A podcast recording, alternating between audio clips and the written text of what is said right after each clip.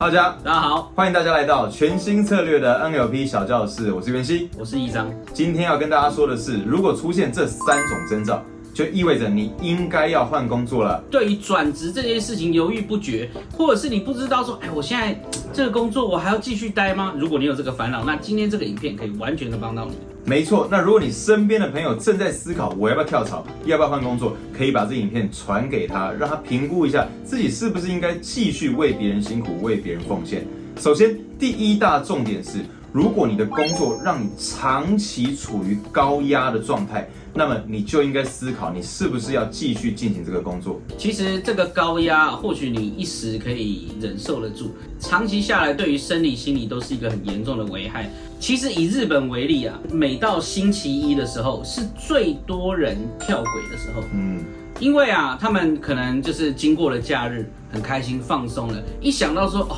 我要回到那个职场，我要面对那个可怕的主管，怎么办？于是他们啊，你知道，尤其当他们又长期睡眠不足，精神处于耗弱的状态，更容易做出傻事。所以啊，或许你一时忍受得住，但是长期下来，其实都是很严重的危害。没错，再来第二大重点就是，如果你的上司、你的主管，甚至是整个公司，对于你的职务有不合理的工作要求，他甚至是违法的，那么你就要特别小心，这绝对不是能够长久待下去的地方。没有错，尤其是违法这个事情啊，就是我们之前身边有有我们的学员跟我们分享，就是他换工作的最主要的原因啊。就是他的主管一直要让他做一些违法的事情，那当然其实他也很聪明啊，他在这过程中他也不断的收正，那最后他离职的时候，他一定把这些违法的全部提交出去了。所以啊，就是如果你的主管他是用违法的方式来胁迫你，或者甚至他让你超时加班啊、超时工作啊，做一些不是你分内应该要做的事情，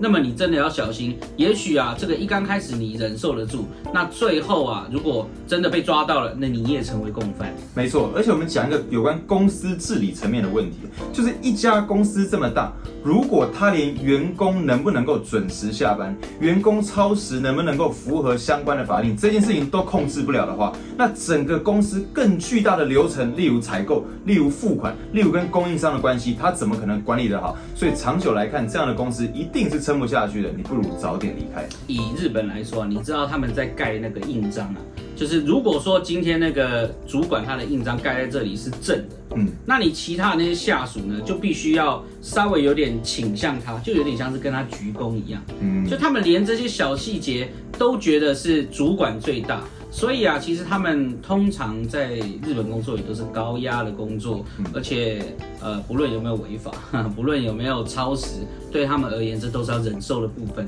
其实易章老师刚刚刚好带出一个很重要的重点啊，就是你也许会想说，哈。盖章跟违法有关系吗？盖章跟公司什么关系？可是我们可以理解一件事情嘛，我们这可以用一样是 NLP 里面家族治疗大师 Satir 的概念来看哦，也就是在角色上面哦，当然主管是高人一等，因为他要管理公司、管理下属。可是，如果在人格上面，在自尊上面，全公司的主管都认为我高你一等，你低我一等，你是更下等的人，而全公司的员工也觉得对啊，因为他是主管，所以他当然事事都比我好。那么这就是一个不健康的关系。简单来说，在这群体里面的每一个人都是处于低自尊的状态。那他长久带来的影响就是，对于整个群体来说，它是不平衡的，迟早有一天一定会出问题。没错。最后一个特征啊，就是你只是在受委屈，其实。已经有更好的机会在等待你，只是你可能因为人情，因为各种大大小小的因素不敢离开这家公司。其实这个跟感情的方面有点像，就是啊，就是不论你在工作、感情啊、人际关系，你常常都会想着说啊，如果结束了现在，未来会不会更好？甚至你会开始自我怀疑说，或许啊，现在我这个对我来说已经是最好的，我没有办法再找到更好的。但其实啊，所有。不论是感情啊、工作啊，所有经历过这些波折的人都知道，也许你自己也有经历过，就是从前的那些委屈啊，如果你可以当下就截断，如果你当下就终止，那么未来等着你的只会是更好的结果。对于你来说，你在下一份工作、下一份感情，你会更小心谨慎。如果大家对于更多职场关系、人际沟通的心理学有兴趣，欢迎你直接加入 NLP 专业执行师。你也可以上网搜寻全新策略，领取免费的 NLP 实战技巧手册，还有五部免费的教学影片在等着大家。我们下次见，拜拜。